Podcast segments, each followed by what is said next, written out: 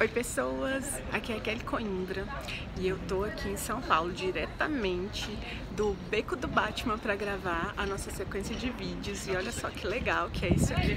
Bom, mas para não perder tempo, porque o nosso tema dessa semana, né, a nossa sequência de vídeos está falando sobre gerenciamento de tempo, eu vou trazer para você hoje a continuidade dessa sequência. E hoje nós vamos falar Vou trazer para você uma das dicas, né, das três dicas que eu considero essenciais no gerenciamento de tempo. É claro que existem, né, trocentas outras dicas, né, então a gente pode trabalhar com várias outras linhas também, mas alinhado ao que eu já trouxe para você nos primeiros vídeos, falando sobre clareza, falando sobre atividades produtivas e atividades rotineiras, falando também sobre ocupação, que se ocupar não é sinônimo de produzir, eu quero trazer hoje para você, como primeira dica, estabelecer metas que estejam alinhadas com seus principais sonhos.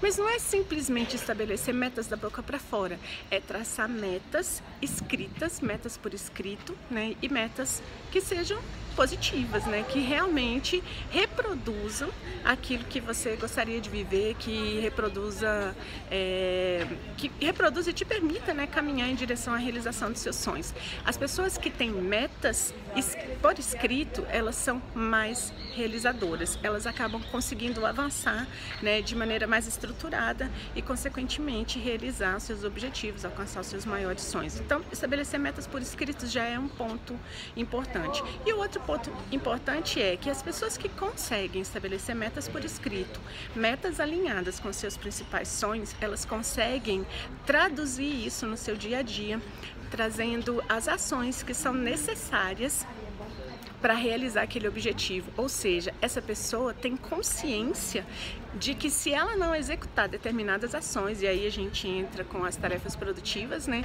Ela não vai realizar o objetivo dela, ela não vai conseguir alcançar o sonho dela.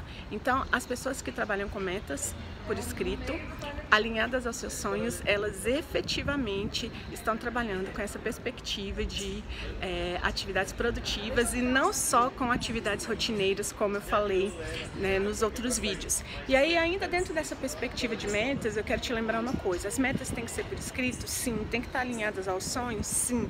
E elas têm que estar direcionadas para o futuro e elas têm que ser positivas. Não adianta você querer traçar uma meta e trazer essa meta de forma negativa.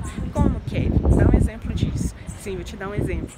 Se você me diz que você quer perder 5 quilos, você está me trazendo uma meta num contexto negativo. Mas se você me disser que ao invés de emagrecer 5 quilos, que você quer pesar 60 quilos ao invés de 65, isso é uma meta positiva. Olha a diferença, perder 5 quilos e não, eu quero pesar 60 quilos. Então você está dizendo para sua mente, né, qual é o seu objetivo final e aí você vai trazer todas as ações para isso. Ah, eu quero ter uma remuneração X.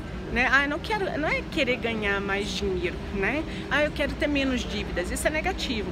Não, vamos trazer então a meta positiva. Eu quero ter um faturamento, um, um rendimento mensal no valor de X.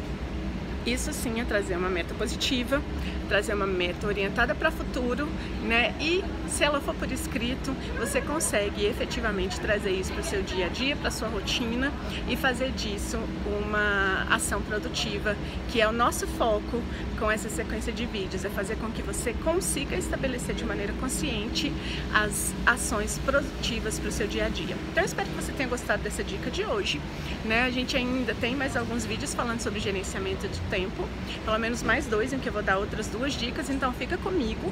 Todo dia às 21 horas no meu canal do YouTube tem um vídeo novo, né? Um, um vídeo novo para você que está buscando seu desenvolvimento, desenvolvimento pessoal e profissional que está buscando ser a sua melhor versão. Super beijo para você, até o nosso próximo vídeo. Tchau, tchau, gratidão pela companhia.